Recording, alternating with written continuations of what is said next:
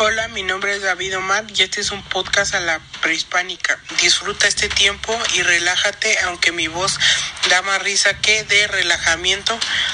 Pero X somos chavos y esta es la noche triste de Hernán Cortés. Esto comienza en 3, 2, 1.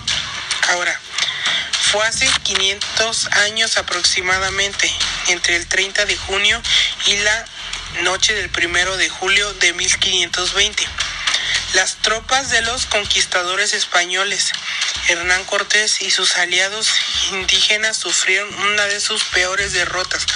Muchos de ellos fueron masacrados, otros murieron ahogados en, entre encuentros junto a sus caballos mientras sus cuerpos se perdían en las aguas de Tenochtitlan. A Cortés y otros comandantes se les notaba la cara de tristeza y vergüenza ante su gente y su pueblo. Esta historia se le conoce como la Noche Triste. La noche del 30 de junio de 1520 está escrita con letras de sangre en la historia de México. Hernán Cortés, unos meses antes, en noviembre de 1519, los españoles comandados por Cortés y apoyados en las poblaciones indígenas que rechazaban el dominio azteca, habían logrado llegar al corazón del imperio azteca.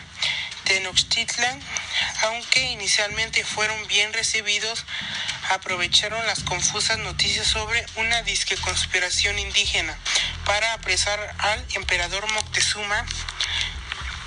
Cortés había iniciado una expedición contraviniendo la voluntad del gobierno de España. Se vio obligado a dejar la ciudad para hacer frente a una expedición de castigo que él mismo recibió, enviada por este.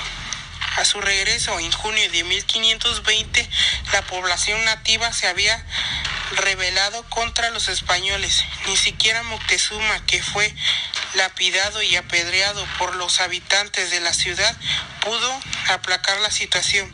La noche del 30 de junio, acosados y fastidiados los aztecas, los españoles abandonaron como pudieron Tenochtitlan. La sangrienta jornada o guerra pasaría a conocerse desde entonces como la Noche Triste.